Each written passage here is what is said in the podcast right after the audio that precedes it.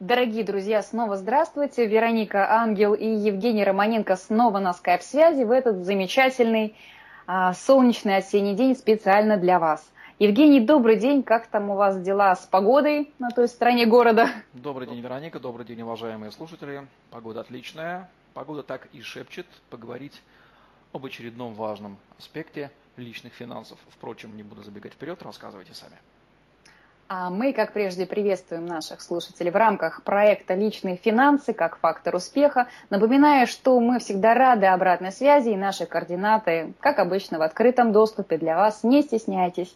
А сегодня наш выпуск посвящен теме личные финансы и самозанятость.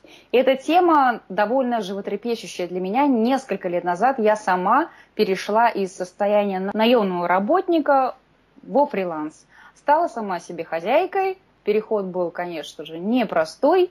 Были и остаются некоторые сложности и задачи, которые важно и нужно решить, в том числе и в вопросах личного финансового планирования. Сегодня у меня есть такая возможность обсудить некоторые из интересующих меня аспектов. Надеюсь, в вашем случае это тоже тема окажется очень интересная и познавательной. Давайте же начнем. В моем случае произошел довольно резкий обрыв отношений с квадрантом. R. Это, в принципе, не для всех уместно, и я не призываю к резкому обрыву связи с наемным трудом. Мне хотелось бы обсудить такой вопрос, когда происходит совмещение именно наемного труда и самозанятости, когда человек уже э, задумывается о том, чтобы перейти в квадрант S и начинает прощупывать почву, совмещать наемный труд и предпринимать некоторые шаги в сторону предпринимательства. Евгений, скажите, пожалуйста, какие аспекты нужно человеку учитывать для того, чтобы, прощупав уже э, почву, сделать выбор, оставаться ему наемным работником или переходить полностью в самозанятость? Ведь не может же такая шизофрения долго продолжаться. Вы действительно описали, Вероника, типичную ситуацию для некоторого процента людей, которые, посмотрев на то, что делают другие, послушав других умных людей, понимают, что они тратят немножко время в шкуре наемного работника и, мягко говоря, они могут тратить это время гораздо более эффективно, продавая его в шкуре индивидуального предпринимателя, либо вообще некого, некого самозанятого лица. Будем дальше это все понимать как синоним. То есть лицо, которое тратит свое время не на то, чтобы продавать его в виде труда своего работодателю, а производить за это время некую ценность и э, продавать свое время в другом качестве клиентам перестает быть наемным работником, внешне становится некой ценностью для клиента. И у него, естественно, получается вопрос, а как же это дело совместить? Просто так вот все бросить на работе, да, уволиться, остаться без фиксированного источника дохода и без понимания, а уже на этом этапе, когда он начинает так думать, у него уже приходит в голову понимание, что постоянного дохода в квадранте S нет. Надо да, как-то о нем заботиться самому. То есть надо, видимо, да, что я буду делать? Значит, я буду что-то делать, кому-то что-то продавать. Окей, кому я буду продавать, где их искать? Ведь угу. мне их никто не даст. Дальше, как я буду это делать, продавать? И у него приходит первое ошеломляющее понимание, что гарантии дохода в этом случае нет. Ну, так. Скажем так, это такое нормальное осознание для взрослого человека, э, характеризующее переход из инфантильности в ответственное взрослое состояние. mm Он вдруг соображает, что оказывается зарплату-то ему на рабочем месте платит не работодатель, а скорее всего клиенты, да, которому да. работодатель с его помощью производит какую-то ценность и продает на открытом рынке. Это вот такое понимание, такой вот первый квантовый скачок. Так как сказал один из предпринимателей, а, зарплату платит не работодатель, зарплату вам платят клиенты. Работодатель является посредником между вами и наемными работниками. Когда он это понимает, у него сразу первое желание отдернуть эту ножку, когда он пытает, трогать холодную mm-hmm. воду пытается, да, э, потому что риск потери фиксированного дохода у него получается. Но желание, в то же время у него есть понимание, что он может в свое время продавать гораздо дороже, э, будучи предпринимателем. И это желание тоже остается. И он начинает думать, как эти, как эти вещи совместить. И здесь разумно, не оставляя наемную работу, продолжая в этом качестве вариться там 8 часов в день, остальное mm-hmm. время посвятить развитию себя как индивидуального предпринимателя. Попробуйте поискать клиентов, разобраться с продуктом, который будет продаваться, найти и попробовать его продать.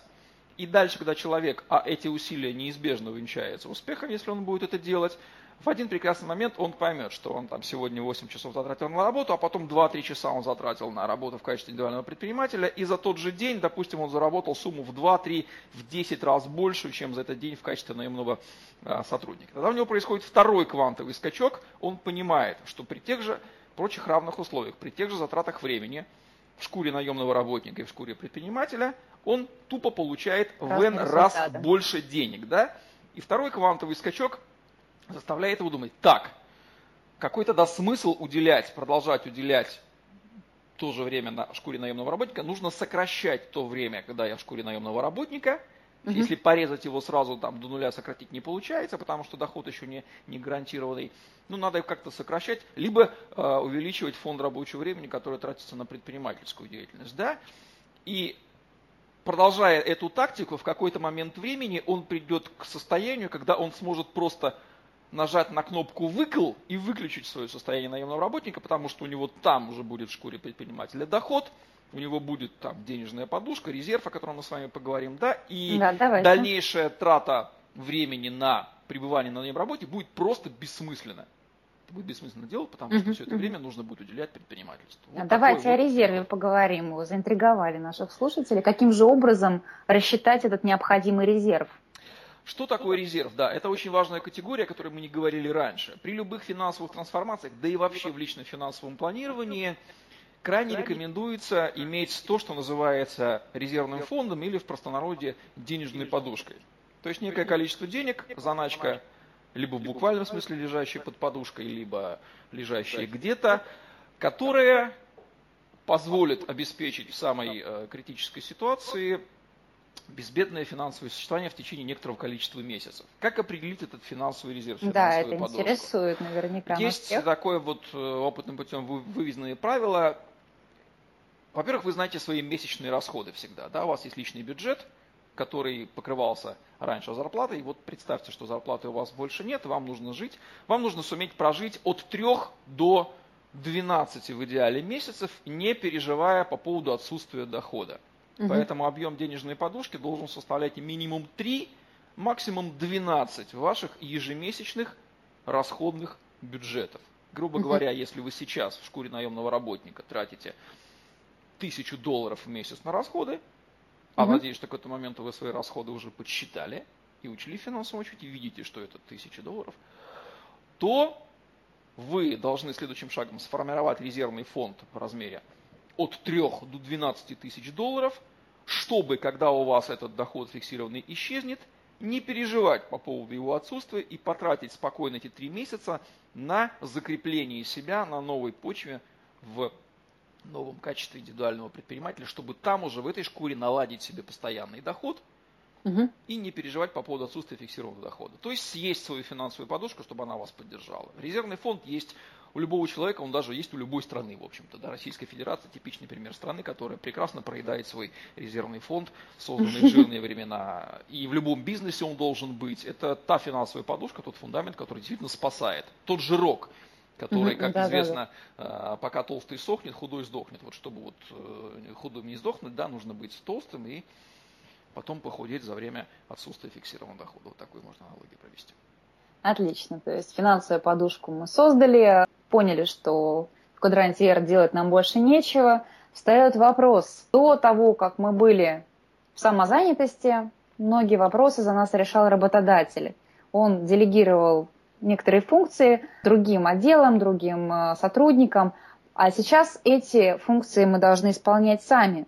Э, не всегда у человека, который вступает э, в самозанятость, есть э, должный уровень компетенции по всем вопросам.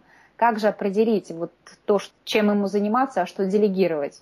Вы описали действительно вторую очень мощную проблему, которая возникает у человека, вознамерившегося выйти на него предпринимательство. Он вдруг осознает, что то количество задач и обязанностей, которые он решал в рамках шкуры наемного работника оказывается мизерная по сравнению с тем количеством задач, действительно ответственных, которые должен решать предприниматель, занявшись элементарным каким-нибудь делом. То есть он уже не может позволить себе прийти, поработать и получить за это деньги, непонятно откуда, откуда взявшиеся. Здесь достаточно просто включить в голову и сообразить, а откуда в моем бизнесе будут браться деньги. Естественно, они будут браться от продажи товаров, работы, услуг, которые человек произведет в качестве индивидуального предпринимателя его клиентам. И тут он, у него замыкается цепочка рассуждений, он понимает, что А, нужно где-то брать клиентов, Б, нужно придумать, какой товар, услугу производить, В, как это все дело продавать, Почему я начал с клиентов, очень важно. Большинство делают распространенную ошибку. Они начинают рассуждение с товара. Вот главная ошибка, которая да. заключается в том, протестируйте, что нужно рынку, и тогда это делайте. Может быть, окажется так, что ваш, чтобы не испытать жестокое разочарование, что ваш товар рынку не нужен, поймите, что рынку в принципе нужно. Не все товары и услуги, которые кажутся вам удивительными и к производству которых вы способны, они, к сожалению, нужны рынку. Да, это очень важное замечание. Всегда с маркетинга, с поиска клиентов, попробовать продать этот товар, протестировать, покупают его люди, и дальше уже налаживать процессы, которые на регулярной основе находят клиентов, помогают производить товар, помогают продавать его, получать деньги в карман, которые растекаются на привлечение ресурсов, необходимых для бизнеса. вот эти все задачи нужно решать. То есть маркетинг раз, продажи два, организация бизнеса, производство три, ну и менеджмент, управление собой как этим маленьким бизнесом, да, управление в хаотичном, мы управляем своим временем, начинаем распределять его, куда нам тратить его, на какие задачи. А задача как же не разорваться при таких разорваться, обилиях да. задач? Вот э, такой вот ответ. Хорошо. Возможно, какие-то сторонние организации привлекать к сотрудничеству или каким образом в данном случае это все? Да, когда, мы, когда предприниматель понимает, что ему нужно делать много-много-много много разных да, видов да. активности, дай бог, чтобы он их все их понял, осознал и описал. Здесь, конечно, не помешал бы какой-нибудь опытный человек, который тем же самым занимается, и который хотя бы рассказал человеку, что ему надо делать. Ведь человек, который да. вступает на эту ниву, он даже может не подозревать, что ему надо делать. Это, это, это. Он же, когда был наемным работником, он же всего этого не видел, что да, происходит да. за границами его должности. Он же не видел, как продукт продавался, как клиенты искались, как работал маркетинг, как работали продажи, как работала там, не знаю, доставка, обслуживание и все такое. Все эти вещи а, станут для него неприятным открытием, если он вступит на эту стезю неподготовленную. Поэтому, по крайней мере, перечень этих видов деятельности надо понимать. Дальше возникает вопрос распределения своего времени между да. этими видами активности. Большинство людей наших, привыкших все делать сами, а, им проще, они думают, да я сам это все сделаю, я сам обучусь, и, начи- и, и кидаются в ту крайность, которая называется постоянное обучение – то есть мне нужны знания, как делать это, как делать это, как делать это, и все это превращается в многолетнее набирание знаний, Которые устаревают да, которые, ну, не, не то, что бог с ним, с устареванием, это оттягивает человека от момента начала употребления этих знаний. Ведь сила не в знании, угу. а сила в примененном знании. Да, верно. То человек идет по неправильному пути, он становится знайкой, набирает эти знания, складирует и никогда их не применяет. И в итоге никогда не становится предпринимателем. Другое тип людей, меньшинство, которые предприниматели по духу, да, э, они сразу предпочитают делать, ловить обратную связь, либо сразу соображать, а что же можно из этого передать на аутсорсинг, да, а что из этого делать самим. Истинный предприниматель, истинный, настоящий, наверное, идеальный тип, это тот, кто, ну мы сейчас не о нем, конечно, говорим, это он в квадранте Б, который соображает, какие ресурсы ему нужны, людские, материальные, финансовые, капитальные, находит, где их взять, и сразу ставит тех людей на нужные места, сразу создает систему, в которой эти ресурсы объединяются и начинают вариться. То есть он уделяет внимание своей главной ключевой компетенции поиску этих ресурсов и организации их работы. Угу. Сам он при этом, ну, ручками, естественно, эти, эти задачи не выполняет.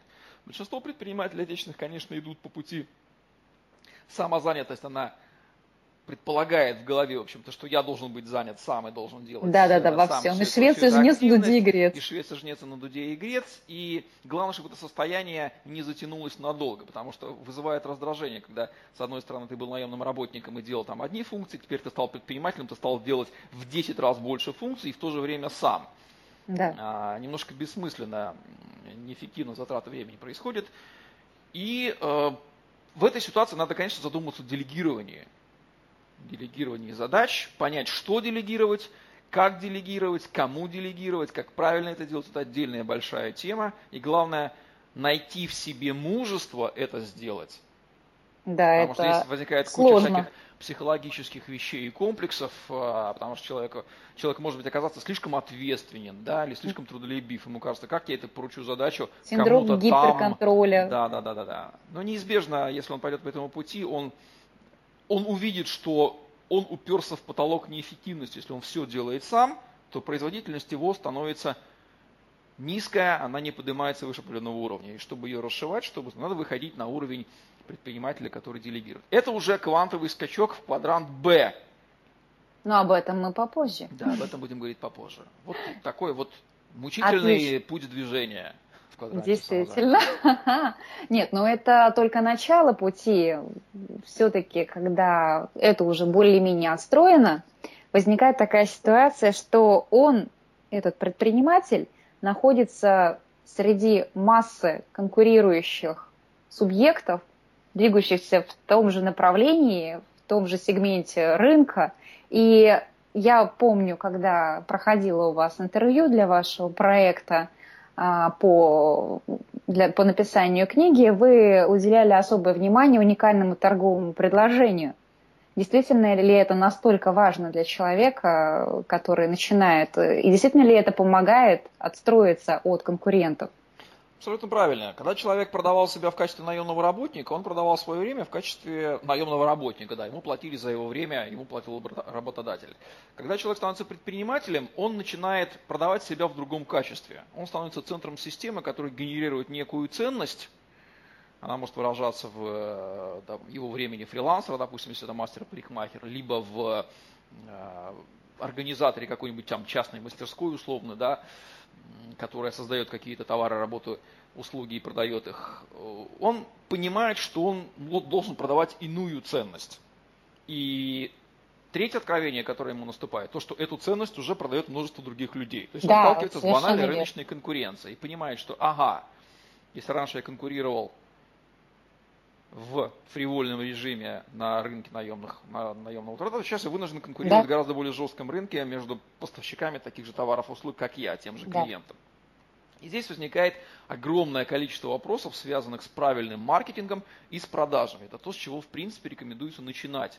Угу. Предпринимательство – это не производство какой-то ценности, это производство той ценности, которую, которая нужна рынку, и, о которой, и об этом мы знаем. Вот когда мы об этом знаем, когда мы рынок протестировали, тогда мы эту ценность начинаем делать в новом качестве предпринимателя. Итак, когда человек понимает, что конкурентов много и нужно продавать на этом фоне, возникает задача правильного своего позиционирования, отстройки от конкурентов. И ничего лучше, чем уникальное торговое предложение, тоже отдельная большая тема, о которой мы говорить в рамках бизнесовых подкастов. Мы, наверное, не будем ее затрагивать. Да, Пройдем, сегодня нет. Пройдемся попозже.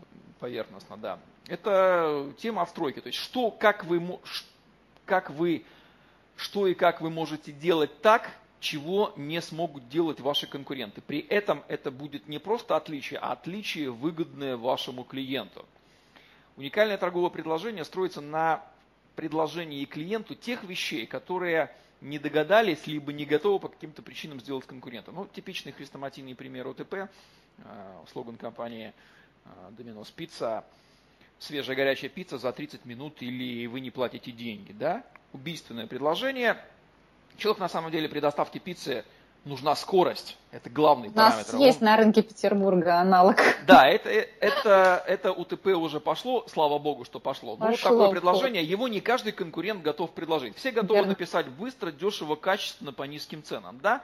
Вы предложите конкретное уникальное торговое предложение, которое будет бить в точку в, в болевую Бьет. проблему. Или вот типичный Еще пример, один из Например, когда вам что-то меняют в доме, там, не знаю, унитаз или окна, да, известно любой хозяйке, что придут, наследят, натопчут, мусора наделают, да, это сделают, но при этом в квартире нужно делать генеральную уборку. Вот э, любой нормальный провайдер такого рода услуг, если он предложит в качестве уникального торгового предложения бесплатно выносим мусор, а не 500 рублей за это берем, да, что раздражает, это его сильно отстроит от других таких же миллиона горе-мастеров, которые об этом даже не задумываются и ограничивают свою работу, допустим, заменой того же окна или унитаза.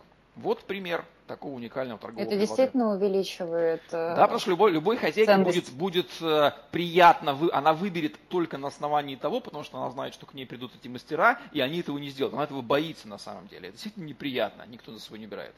Уберите все, вы отстроитесь.